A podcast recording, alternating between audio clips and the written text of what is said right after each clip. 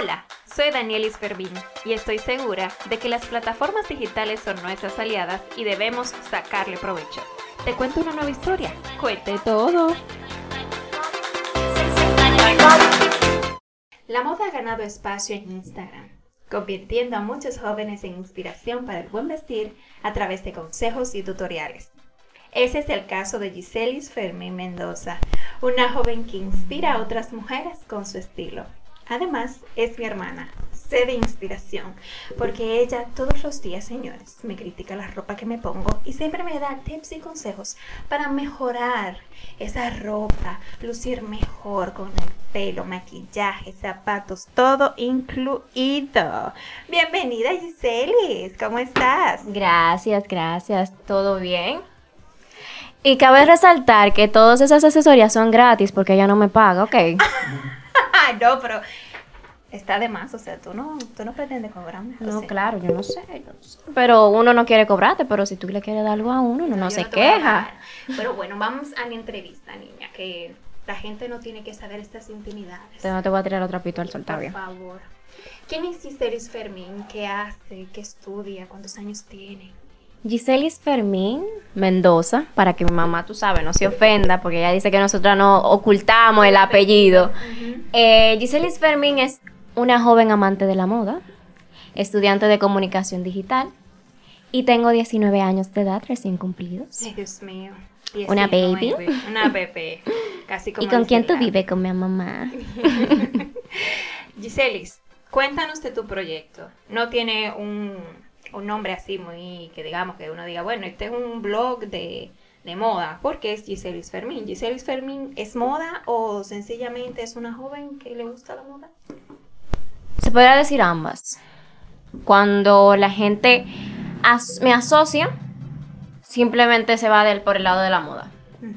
Aunque Giselis Fermín es más que moda y lo pueden ver en, en mis redes sociales. Giselis, ¿qué te inspiró bueno, sé que tienes ya aproximadamente unos 5, casi 6 años trabajando tu parte de la moda en redes sociales. ¿Qué te inspiró tan jovencita a hacer eso? Te voy a dar una primicia. te voy a contar la verdadera historia de cómo empezó este proyecto. Mira, cuando yo tenía como 15 años o 14 años por ahí, mami, perdón, porque yo sé que tú vas a escuchar esto, a mí me gustaba un muchacho. Pasa que ese muchacho pasaron muchos problemas, ¿ok? Pasaron muchos problemas y yo un día estaba en la casa de una amiga mía, Emily, payola para ti.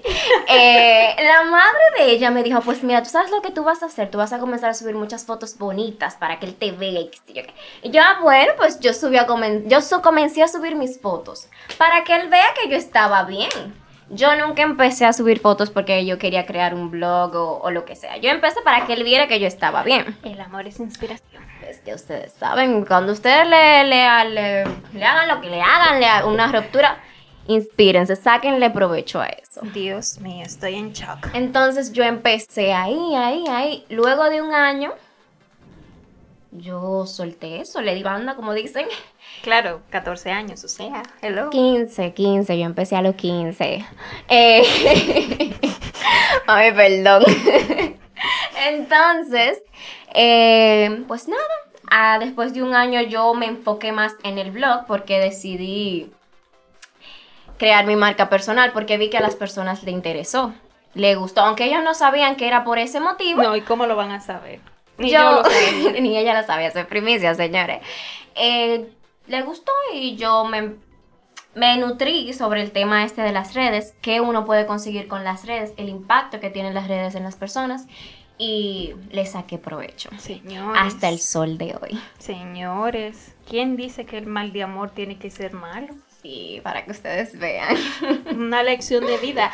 Les confieso de verdad, de verdad no sabía para mí, bueno, para todos en mi casa, a ella le gustaba eso, le gustaba la moda, quería estudiar diseño de moda, o sea, eso era lo que nosotros entendíamos. No sabía que había un chico detrás. Pero no va a decir su nombre, porque yo sé que no, no tienes que decir su nombre. Yo sé que lo voy a escuchar. Demasiada información. Eh, hay gente que va a saber de una vez quién es, pero Pero ya habías mencionado que realmente decidiste iniciar el, proyecto porque a la gente le gustó. ¿Qué, ¿Qué, crees que es lo que a la gente le gusta? Que yo soy muy real.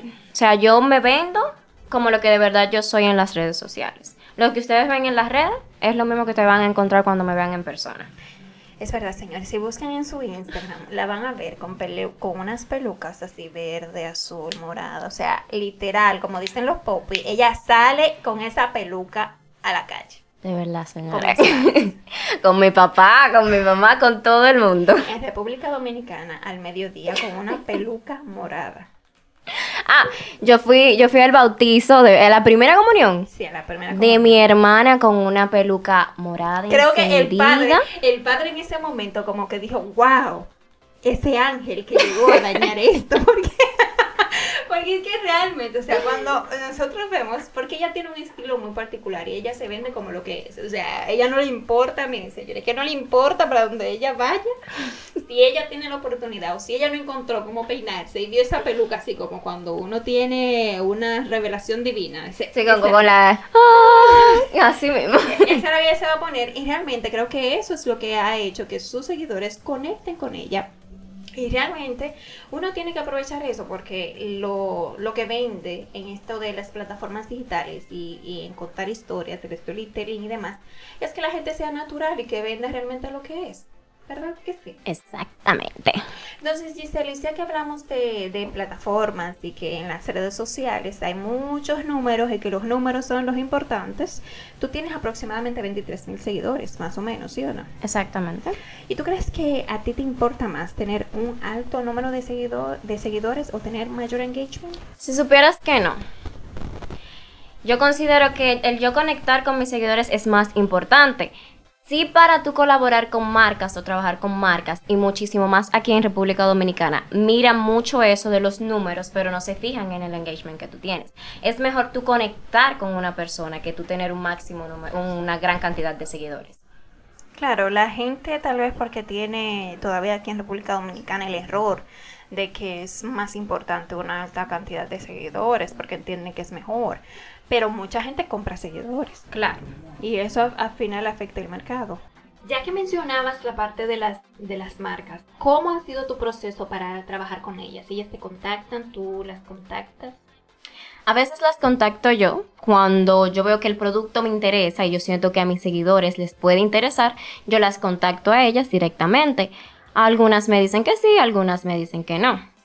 En este mercado hay que ser fresco entonces. Sí, hay que ser muy fresco. Tocar puertas. Tocar puertas, porque si ellos te dicen que no la primera, puede ser que en, en X tiempo, cuando ellos sientan que ya tu marca personal está a la, a la, altura, por así decirlo, de trabajar con ellos, ellos te van a contactar. Ok, Giselle es entonces una marca personal, no, un, no una marca, digamos, como un proyecto de, de cine yo soy mi propia marca. Yo soy mi marca. No, no, hay mejor respuesta para esta pregunta. Giselle, ¿cuáles han sido tus mayores retos? Mi vagancia.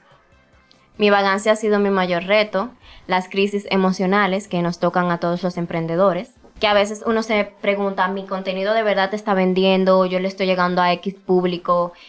Y esas cosas. O sea, uno dice, ¿de verdad voy a seguir haciendo esto? ¿Vale la pena seguir en esto? Exacto.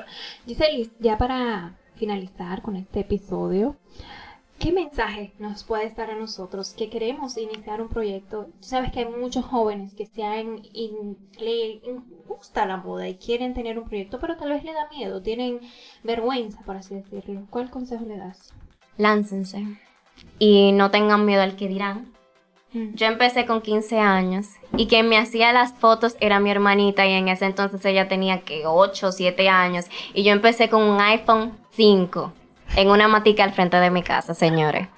Esa matica yo le di, ya la pobre está hasta seca. La tuvieron que quitar de tanta foto que me hice. A mí me decían, me veían en la que me decían, mira, pero el flash va a matar a la, a la pobre mata. Señores, láncense, no tengan miedo, no, que no le importe el que dirán. Y también si ustedes les rompen el corazón o tienen alguna ruptura y ustedes saben que a eso ustedes también le pueden sacar provecho. Señores, esta es una lección de vida que Giselis nos ha, nos ha dado aquí con esa ruptura. Ay, Dios mío, yo estoy en shock. bueno, con esta recomendación llegamos al final de este episodio. Gracias Giselis por contarnos tu historia. Gracias a ti por la invitación, manita mía. Giselis, gracias de verdad y a ustedes muchísimas gracias por escucharnos. Recuerden que pueden encontrarme en Instagram como Daniel Fermín. Hasta la próxima. Y a mí como Giselis underscore Fermín. Porque por eso te estaba olvidando. bye bye. Bye.